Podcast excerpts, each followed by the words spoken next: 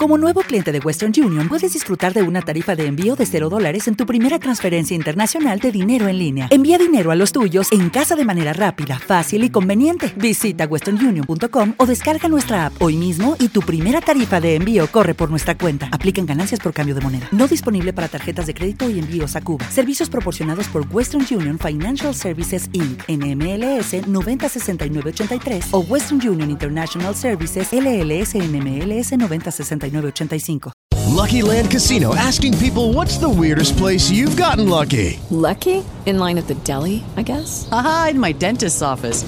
More than once, actually. Do I have to say? Yes, you do. In the car before my kids' PTA meeting. Really? Yes. Excuse me, what's the weirdest place you've gotten lucky? I never win and tell. Well, there you have it. You can get lucky anywhere playing at LuckyLandSlots.com. Play for free right now. Are you feeling lucky? No purchase necessary. Void where prohibited by law. 18 plus. Terms and conditions apply. See website for details. Nos acompaña el doctor Luis Eladio Pérez a esta hora de la mañana, quien también, recordemos, pues estuvo secuestrado durante mucho tiempo por las FARC y por lo tanto, pues también eh, eh, queremos escuchar su voz, queremos saber qué opina, lo que ha sido esta comisión de la verdad, todo lo que ha conllevado este proceso y el informe final entregado en la jornada del día de ayer. Doctor Luis Eladio, bienvenido a Noticias Viva, buenos días. Eh, buenos días, me complace mucho saludarlos a ustedes y a sus oyentes.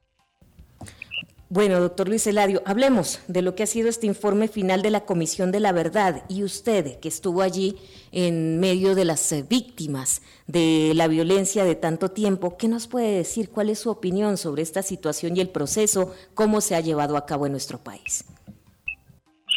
Bueno, eh, yo quiero eh, comenzar por manifestar que la Comisión de la Verdad en su informe y en la elaboración del mismo fue muy sesgada su actuación.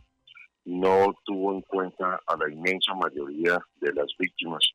Si hubiésemos podido expresar nuestro sentir y nuestro sentimiento frente a lo que nos ocurrió, eh, ellos tal vez por cuestiones de tiempo y por el número tan grande de víctimas, de millones de personas que hemos sufrido los empates de esa violencia absurda que vivió nuestra patria o que ha vivido nuestra Colombia, pues eh, no fue posible que seguramente eh, entrevistasen a todos, pero yo creo que al no hacerlo, o por lo menos un número muy significativo de ellos, se pierde muchísimo la verdad verdadera, porque cada víctima tiene su propia verdad, tiene su propio sentir, tiene eh, su propia modo de haber vivido una experiencia tan triste como la que nos tocó vivir como le digo, a miles y a millones de colombianos. De manera que ya desde el punto de vista de, de, la elaboración del informe final, pues ya viene un sesgo muy marcado. Por otro lado, pues desafortunadamente no conozco el informe total. Eh, hoy lo apenas lo van a hacer público para las víctimas. Conozco las, las recomendaciones que sugieren la Comisión de la Verdad eh, expresadas en el día de ayer en la presentación del mismo eh, a través de los medios de comunicación. Y me parece que se queda muy corto frente a la verdadera situación de los victimarios eh, en el país. Aquí no se puede estar premiando permanentemente a los victimarios y victimizando aún más a las víctimas las víctimas eh, nos quedamos en un verdadero respaldo de la institucionalidad colombiana. La famosa ley de víctimas está totalmente, mm, digamos, eh, sin aplicación ninguna. Es como un saludo a la bandera, porque en la práctica no se ha realizado absolutamente nada o muy poco del universo que debería cubrir en favor de las víctimas. Y, y en los mismos acuerdos de paz pues todos estuvieron dirigidos a favorecer a los victimarios, a legislar en favor de los victimarios, pero muy poco a actuar en favor de las, de las víctimas. De manera que esa es la triste realidad de esto que no permite tener una verdadera satisfacción ni pensar que un informe de tal naturaleza que le costó más de 300 mil millones de pesos al Estado colombiano durante cuatro años elaborándolo, pueda realmente ser un instrumento de servicio para las nuevas generaciones y por lo menos para el gobierno que inicia el próximo 7 de agosto. Ingeniero Luis Eladio Pérez Bonilla, usted eh, luego de su liberación, ese 28 de febrero de 2008, fue claro en, en decirle a los colombianos que se retiraba de la política para dedicarse a hacer gestiones que tengan que ver con la liberación de más secuestrados, de hecho de la totalidad de los secuestrados.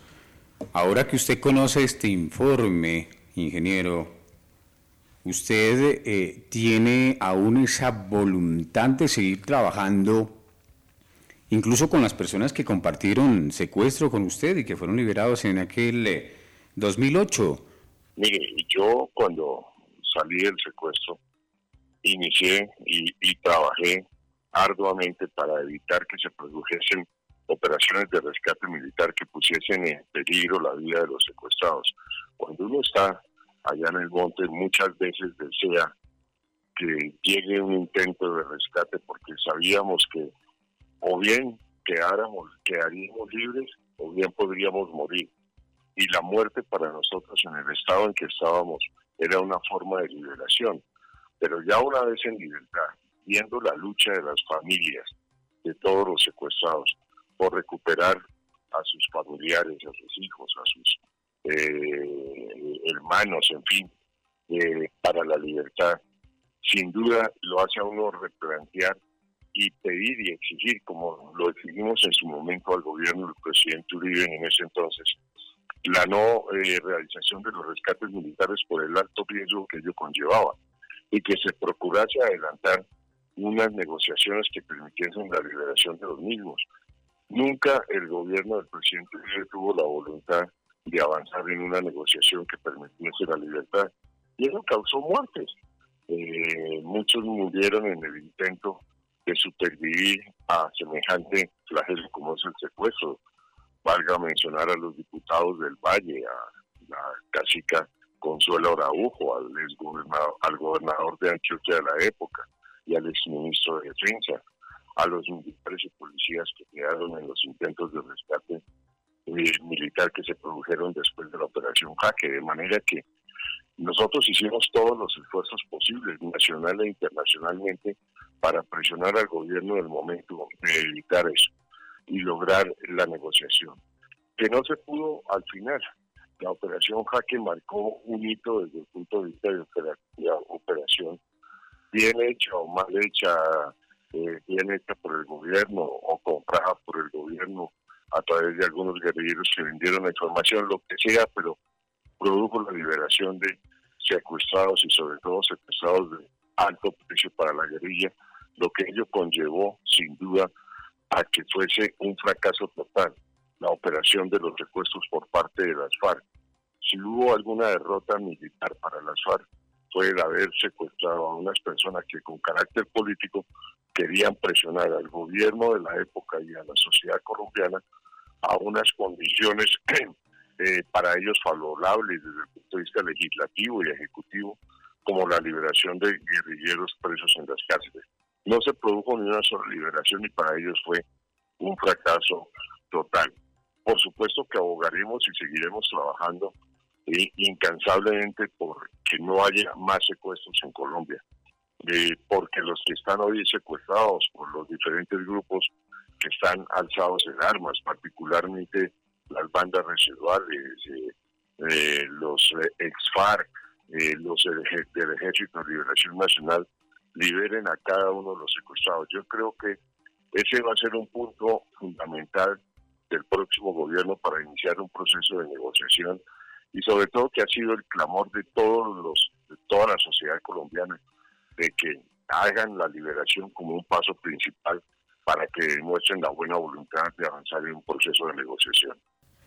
Tenemos los colombianos una realidad que enfrentar y por supuesto también aceptar. Estamos ya a puertas de la posesión de un nuevo gobierno, el gobierno de Petro, que entre otras cosas ha hablado en los últimos días de un acuerdo nacional.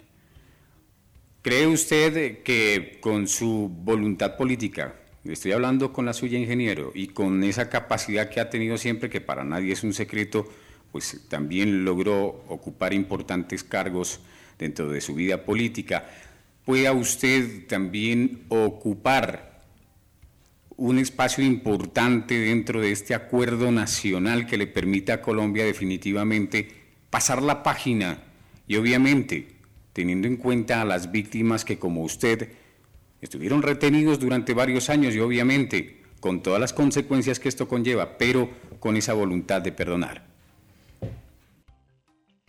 Pues esa, eso es mi deseo, esa es mi, mi voluntad, el de tratar de contribuir en lo que podamos para construir esa nueva Colombia que todos deseamos. Eh, ojalá que eh, la, eh, en el acuerdo nacional quepamos las víctimas del conflicto, quepamos aquellas personas que queremos aportar a la construcción de, de una vía de reconciliación que nos conduzca a la paz en Colombia. Nosotros ya perdonamos, nosotros hemos hecho el ejercicio superar esa página dolorosa del secuestro y tal vez con nuestra experiencia podemos contribuir a que no se vuelva no vuelva a suceder unas circunstancias tan tan tristes y tan nefastas para la nación como fue esa época horrenda de los secuestros masivos que realizaron los grupos alzados en armas y particularmente las FARC. Nosotros estamos dispuestos a, contribuir en eso como todo colombiano. Yo creo que hoy, hoy, hoy en particular va a darse una foto muy importante para Colombia y para el mundo, que es sentados dialogando sobre los problemas nacionales al presidente Uribe y al presidente Petro. Eso va a ser histórico porque va a permitir depurar los espíritus, va a permitir avanzar en la construcción de unas políticas que permitan eh, superar los problemas endémicos de Colombia, eh, superar estas circunstancias de, una guerra absurda que nos ha llevado por tantos años a los colombianos a matarnos a, entre los unos y los otros.